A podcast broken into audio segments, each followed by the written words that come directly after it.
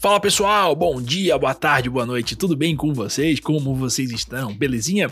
Pessoal, chegando aqui então para mais um episódio, né? hoje nós vamos conversar sobre ECA e CDC, né? Dois assuntos aí curtinhos até, mas que são bem bacanas aí para o momento da nossa prova, né? Então vale muito a pena aí a gente prestar atenção e focar nessas quatro questõezinhas, beleza? Pessoal, antes de mais nada, é, nós já estamos aí com o nosso curso de Direito Penal e os outros cursos também, tá? Vão aparecer aí na descrição se você estiver ouvindo esse episódio no futuro, mas hoje, nessa data, dia 26 do 10, nós já temos aí o curso de Direito Penal e Direito do Trabalho prontos ali para você adquirir super barato, preços bastante acessíveis e um, um X dá o curso, tá? É baratinho baratinho, pessoal, assim, porque a gente gosta mesmo, a gente quer é fazer isso aí pela causa e tudo mais, tá bom? São aí bastante horas de curso para você se deliciar, tá bom? A metodologia está explicada lá logo no começo do curso, tá?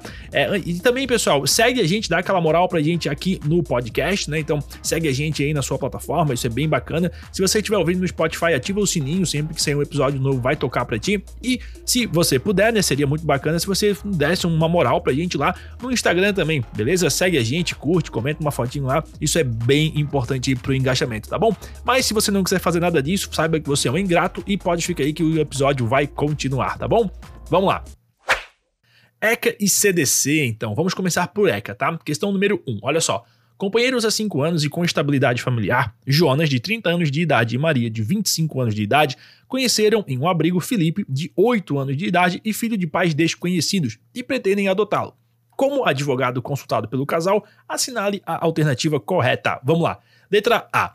Jonas e Marta, é Marta, tá pessoal, o nome da mulher. Jonas e Marta, eu falei Maria, é, não podem adotar a criança tendo em vista não serem casados. Tá errada, beleza? Artigo 42 do ECA, ó, podem adotar os maiores de 18 anos independentemente do estado civil. Boa? Aí o parágrafo segundo fala assim, ó. Para a adoção conjunta, é indispensável que os adotantes sejam casados civilmente ou mantenham união estável comprovada a estabilidade familiar, tá bom? Então, pode adotar sim, tá? Letra B. Jonas e Marta podem adotar a criança mediante a lavratura de escritura pública de adoção, tendo em vista ser desnecessário o consentimento de Felipe e de seus pais biológicos, bem como o que os adotantes são companheiros é, com estabilidade familiar. Está errado, tá, pessoal? O artigo 45 diz que a adoção depende do consentimento dos pais ou do representante é, legal do adotando. Só que, olha só, parágrafo 1 o consentimento será dispensado em relação à criança ou adolescente cujos pais sejam desconhecidos ou tenham sido destituídos do poder familiar. É o caso da questão, né? Parágrafo 2. Em se tratando de adotando maior de 12 anos de idade, será também necessário o seu consentimento. Boa? Letra C. Jonas e Marta não podem adotar a criança tendo em vista que a diferença de idade entre Marta e Felipe é de apenas 17 anos. Nada a ver, tá, pessoal? Artigo 42, parágrafo 3. Olha só. O adotante há de ser pelo menos 16 anos mais velho do que o adotando. Boa? Letra D. Jonas e Marta poderão adotar a criança desde que seja instaurada ação judicial, sendo desnecessário o consentimento de Felipe e de seus pais biológicos, belezinha? Essa está correta, tá? Artigo 45 lá do ECA, que diz assim, ó, a gente já falou, né? A adoção depende do consentimento dos pais ou do, do, representante legal do adotando. Parágrafo 1 o consentimento será, será dispensado, será dispensado em relação à criança ou adolescente cujo os pais desconhecidos ou tenham uh, sido destituídos do poder familiar. Parágrafo 2 em se tratando de adotando maior de 13 anos, de 12 anos de idade, será também necessário o seu consentimento. Fechado? Então, como os pais da criança são desconhecidos e a criança possui menos de 12 anos de idade, não tem necessidade do consentimento. Belezinha? Questão número 2 agora, vamos lá. Acerca da colocação da criança ou adolescente em família substituída por meio da guarda e da tutela, é correto afirmar que, letra A, a adoção de uma dessas medidas, dada a prioridade de manutenção do menor com a família natural, é precedida pela destituição do poder familiar. Aqui está errado, tá? O parágrafo único do artigo 36 do ECA, ele, ele responde essa questão para nós. O caput diz assim, ó, a tutela será deferida nos termos da lei civil à pessoa de até 18 anos incompletos. Aí o parágrafo único vem, o deferimento da tutela pressupõe a prévia decretação da perda ou suspensão do poder familiar e implica necessariamente o dever de guarda. Letra B.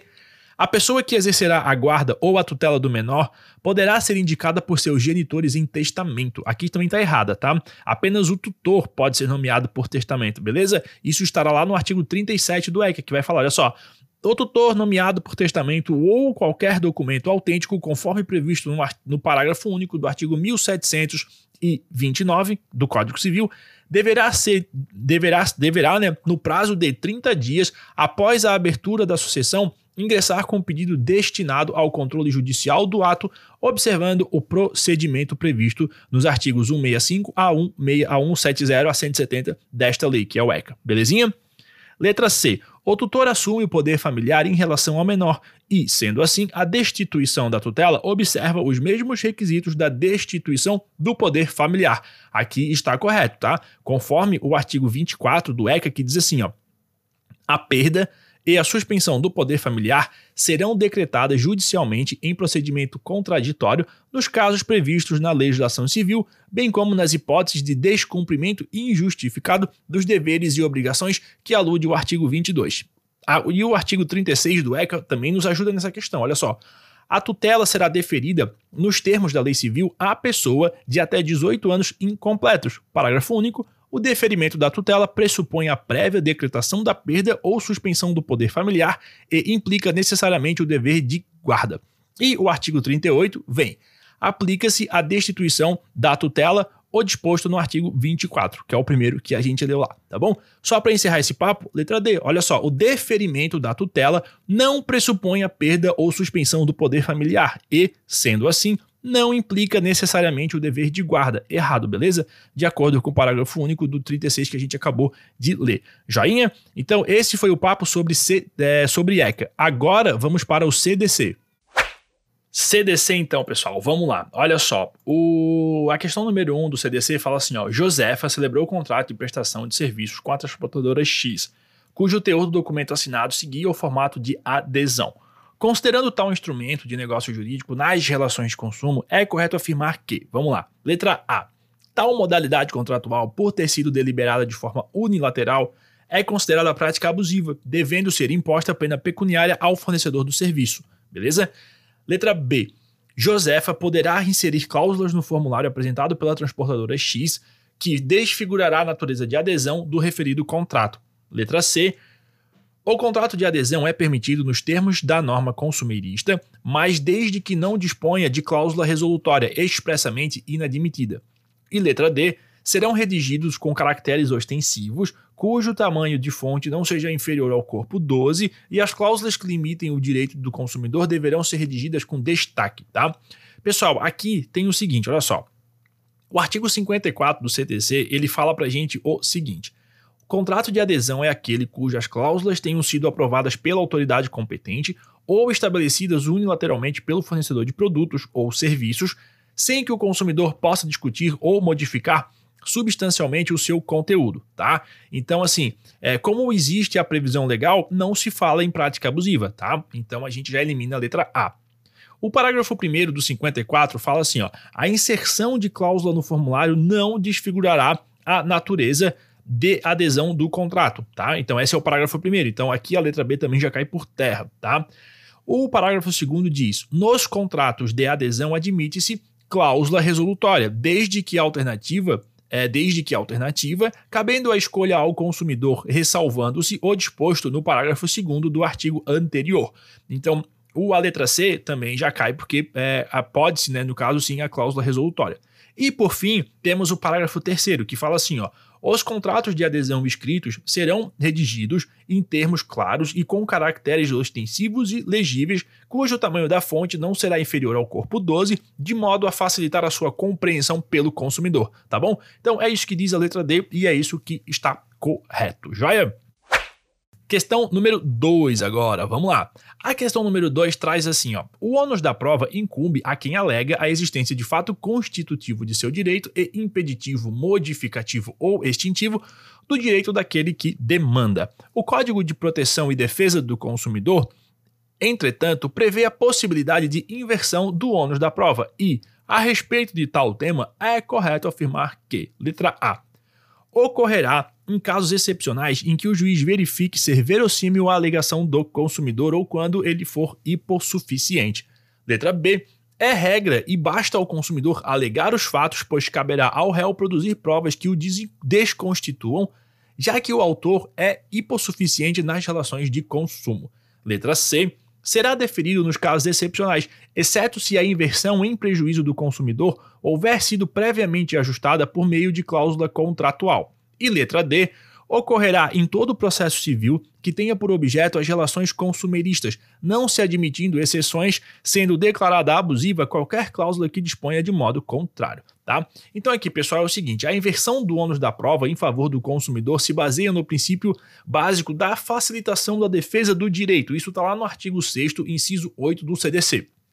Existe algumas peculiaridades, tá? A primeira delas é assim, ó, a inversão do ônus da prova, ela não é automática. Então cabe ao juiz aplicar quando a alegação for realmente fundada, ali tiver alguma coisa, né, for verossímil, ou quando o consumidor for hipossuficiente, tá? Por hipossuficiente, entendam aquele consumidor que tem dificuldade técnica, fática e econômica em produzir provas, tá bom? Uh, e tem mais o seguinte, olha só, a inversão do ônus da prova sempre será em favor do consumidor, tá certo? Então, o artigo 6 ele diz assim, ó, são direitos básicos do consumidor, inciso 8, a facilitação da defesa de seus direitos, inclusive com a inversão do ônus da prova, a seu favor no processo civil, quando, a critério do juiz, for verossímil a alegação ou quando for ele hipossuficiente, segundo as regras ordinárias de experiência, tá bom? Então, por isso, está correta a nossa querida letra A. Boa? Pessoal, então era isso que tínhamos para hoje, reforçando aqui o convite para você nos seguir lá no Instagram, aqui onde você estiver nos ouvindo, ativa o sininho para quando soltarmos mais episódios. Não esquece, para quando no teu estudo, complementa o teu estudo adquirindo um dos nossos cursos, preços super baratinhos, aula bem feita, tudo bem bonitinho para você arrasar na hora da sua prova, tá? Quando você for comer aquele X salada, lembra assim, ó, pá, cara, esse X aqui é um curso. Então você não come o X e compra o curso, tá bom? E morre de fome, mas com muito conhecimento, tá joia? Pessoal, um beijo no coração de vocês e até mais. Tchau!